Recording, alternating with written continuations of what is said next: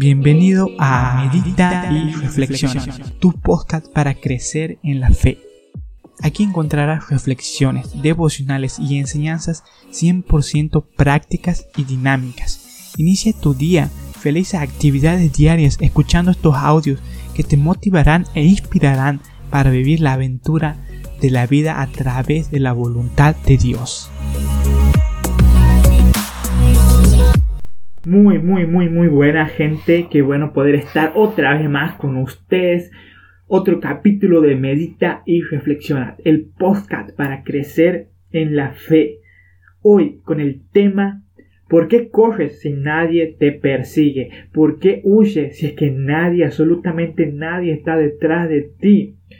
Sino que todo lo contrario, lo que está por delante es lo que vos tienes que perseguir, porque en la vida uno es perseguidor o perseguido, y creo que nosotros debemos ser perseguidor. Las deudas no nos tienen que perseguir, nosotros debemos perseguirla a ellas. Nosotros tenemos que ir detrás de ellas y no huyendo de ellas. Cuando yo estoy cambiando la posición de perseguido a perseguidor, cambia la perspectiva en la cual yo estoy siendo los problemas, yo estoy siendo el victimario, yo estoy siendo a atacarlos a ellos. Yo quiero hablarte de eso, porque hemos entrado en un contexto global donde las diversas tareas, los diversos, el tiempo que se va en el entretenimiento, nuestros trabajos, en los estudios, y en la complejidad de la vida del siglo XXI nos ha hecho que podamos vivir de una forma muy ansiosa y muy estresada con las altas presiones que tengamos. Y la ansiedad ha dado a rebrote y uno de los grandes problemas del siglo XXI incluso ha tocado a los cristianos. Incluso ha tocado a los cristianos porque no somos exentos de esta. Incluso el ministerio, las formas en las cuales nosotros podamos servir a Dios, también tiene sus demandas y sus responsabilidades. Y muchas veces caemos en eso, en ser perseguidos por las presiones de responsabilidades y entrar en modo rutina y hacer las cosas simplemente porque tenemos que hacerlas y no porque hay un propósito de fondo. Creo que cuando las cosas hay un sentido de propósito es diferente. Por eso, ¿por qué corres si es que nadie, nadie, nadie te persigue? Sabes, el versículo que quiero citar se encuentra en Filipenses capítulo 4 versículo 6. Por nada estéis afanosos, sino sean conocidas vuestras peticiones delante de Dios en toda oración y fuego, con acción de gracias. Y la paz de Dios que sobrepasa todo entendimiento guardará vuestros guardará nuestros corazones y vuestros pensamientos en Cristo Jesús. Amén. A esto sí hay que decirle amén. Por él le decimos amén a cualquier cosa, pero realmente la paz de Dios que sobrepasa todo entendimiento va a guardar nuestros corazones y vuestros pensamientos.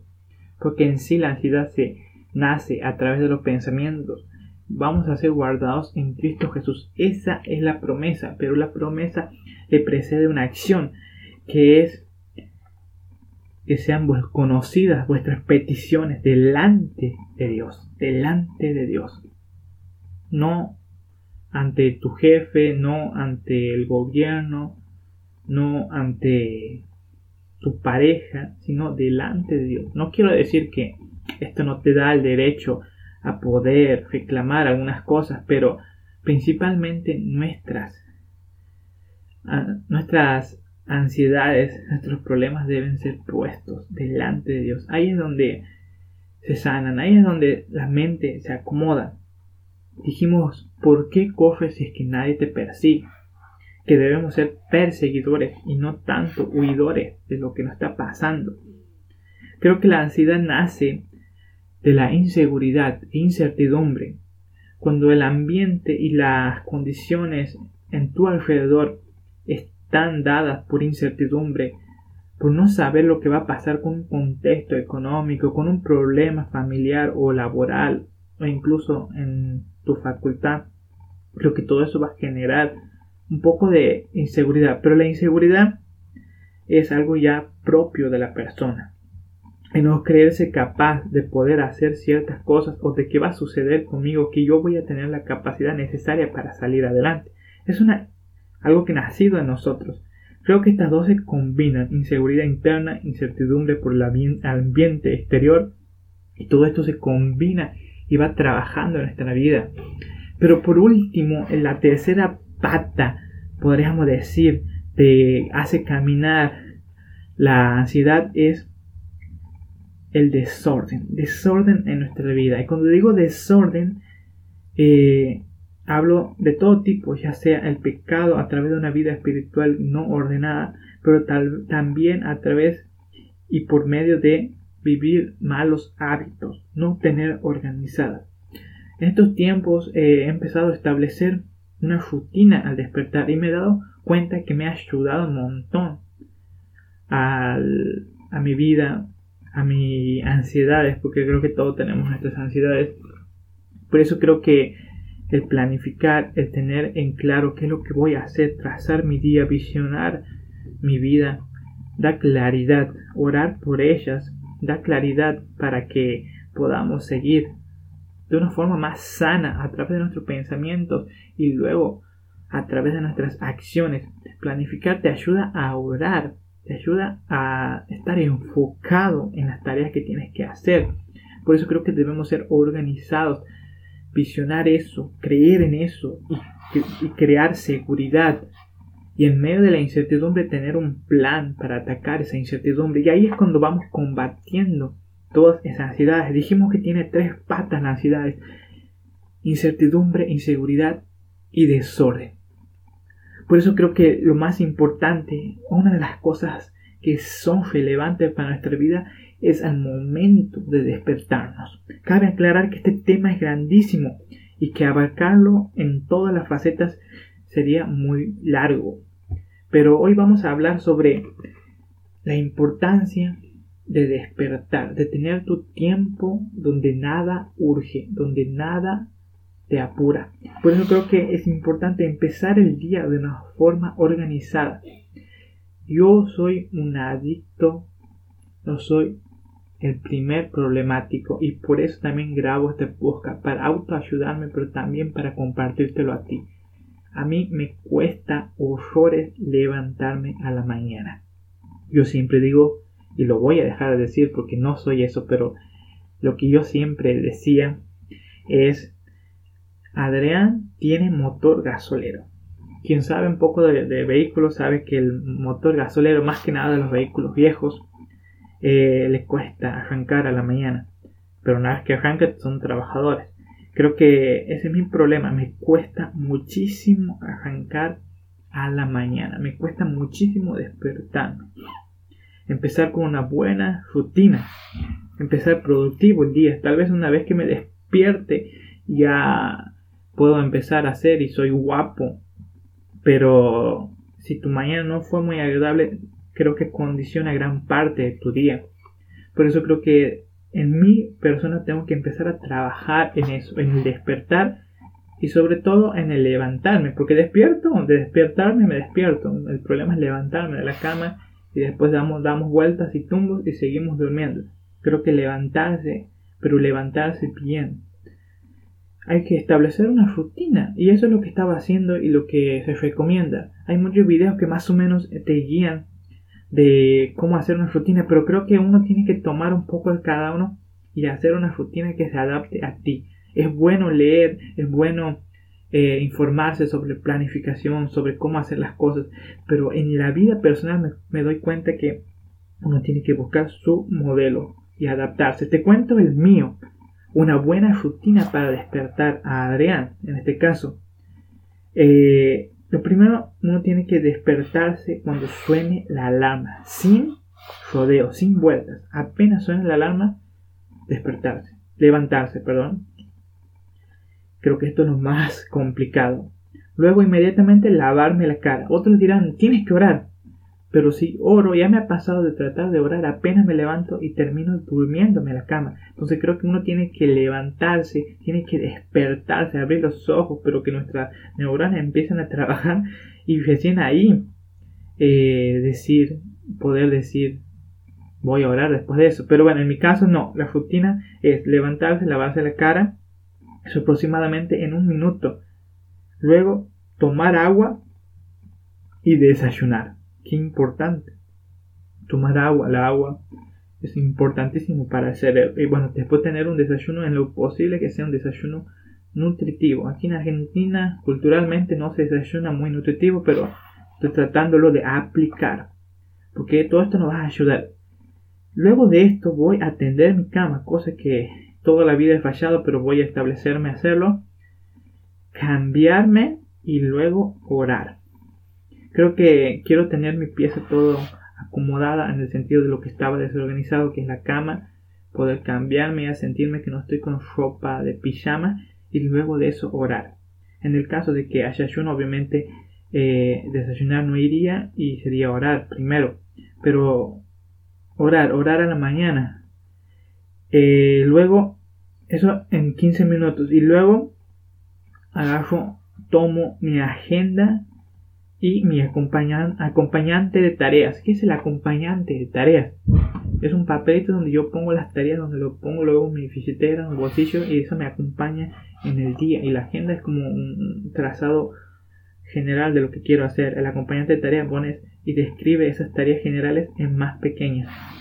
Todo esto lo hago y trato de, de trazar y visionar mi día. Y luego ya puedo hacer mi primera tarea, mi primera responsabilidad del día. Creo que es importante. Importante tener presente que este tiempo tiene que ser en tu vida. Ya sea, y lo creo que una de las cosas más relevantes es la oración. Para tener ese tiempo de oración.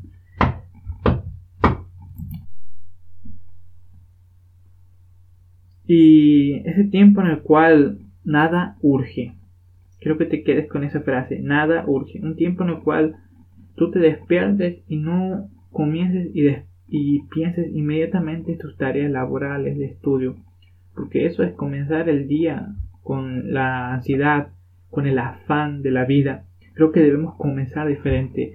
Ese ha sido mi gran problema a lo largo de este tiempo y del tiempo en el cual yo me despierto sobre la hora, casi no desayuno nada le hago mal a mi cuerpo, pero sobre todo en mi mente, porque comienzo sobre la hora y a pensar inmediatamente en las responsabilidades. Sabes que cuando te despiertes no debes pensar en todas las tareas y las presiones que la vida te tiene, sino que tienes que arrodillarte al Padre, orar y tener tu tiempo con Él, poder nutrir tu cuerpo, poder darle a tu cerebro los nutrientes que a través del desayuno, pero a tu espíritu a través de la oración y también de leer la palabra de Dios, de leer que sea un versículo eh, y que guardar esa perla que te va a ayudar en todo el día, que lo único que tiene que preocuparte es despertarte, porque no, si no te despiertas no vas a tener ese tiempo, que es el tiempo tuyo, es el tiempo para vos, donde nadie te apura. Por eso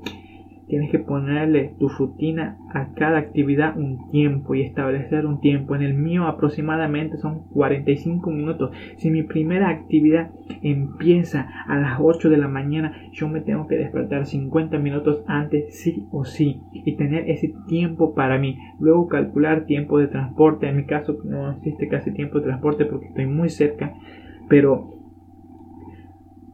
y que a las 8, que al horario que empiece tu primera actividad tú estés ahí, pero que antes de eso hayas tenido el tiempo suficiente, ese tiempo para vos. Ahí vas a comenzar fresco, fresco, fresco, y nada te va a parar. Y aunque sea un día terrible porque te ataquen de todos lados, que vengan muchísimos problemas y muchísimas crisis, creo que la vas a poder soportar mejor, vas a poder afrontarla con una actividad mejor, porque vas a empezar el día preparado. Así como un maratonista empieza una carrera con una posición de arranque, que es la posición donde uno se agacha y más o menos toma impulso. Si usted ve una carrera, una carrera de 100 metros, no comienza simplemente parado, sino que tiene una pose en la cual sale Comienza preparado. Creo que es importante esa preparación al principio del día. Y cuando tú comienzas así, comienzas preparado. Comienzas con una posición de arranque. Comienzas estratégicamente el día. Ya tienes un orden establecido en ese día y un enfoque en el cual puedes eh, accionar. Y creo que eso te va a dar una ventaja sobre el mundo. También es importante la noche anterior para levantarse. a la mañana. En paz me acostaré y asimismo dormiré. Creo que es bueno poder meditar antes de tomar sueño y no estar tanto con el celular. Eh, poder más o menos establecer un orden de lo que va a ser el otro día, tener preparado ya la ropa, tener preparado aquellas cosas que muchas veces nos roban tiempo de importancia en la mañana. A mí me ha pasado que he tardado 10 minutos de mi mañana en encontrar mi barbijo por no poner el barbijo en el mismo lugar o así cualquier cosa, una llave, algo que te traba el día y te hace comenzar de una forma no muy agradable. Por eso creo que esas cosas debemos ponerlas establecidas la noche anterior. Alguien dice que para que vos te puedas levantar temprano, eh, lo importante es poder meditar la noche anterior. Creo que eso también es importante, meditar en la palabra, en lo que fue tu día, en lo que será mañana. Todo esto y creo que Dios va a guardar. Dios quiere que nosotros prosperemos. Dios quiere que nosotros crezcamos.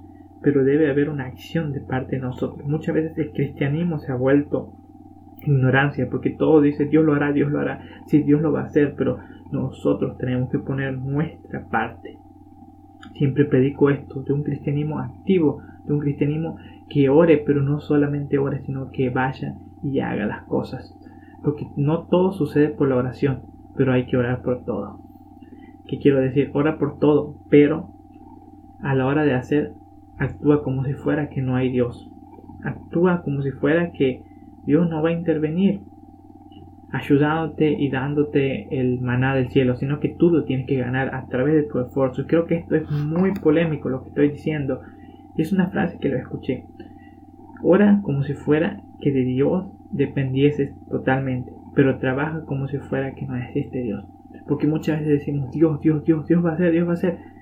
Y nos sacamos responsabilidades de nosotros. Quiero que entiendas cuál es el concepto de lo que quiero transmitir. Es necesario tus acciones, es necesario que tú hagas. Obviamente en el servicio, en lo espiritual, eh, Dios lo hace, Dios es quien ministra a la persona a través de nosotros, pero nosotros debe haber un esfuerzo de estudiar, de orar, de prepararnos. Creo que ese es el cristianismo que hace falta en estos tiempos, que sean más hacedores y no tanto oidores, porque de nada sirve el plano si no tienes la casa. Creo que ha entendido lo que quiero decir. Y mi nombre es Adrián. Te invito a que puedas suscribirte, darle seguir a este podcast de Medita y Reflexiona que puedas seguirme en mi canal de YouTube como Adrián Grigio. Y sin más que decir, me despido. Mi nombre es Adrián, yo me despido y recuerda, tu vida no es una casualidad, sino una causalidad.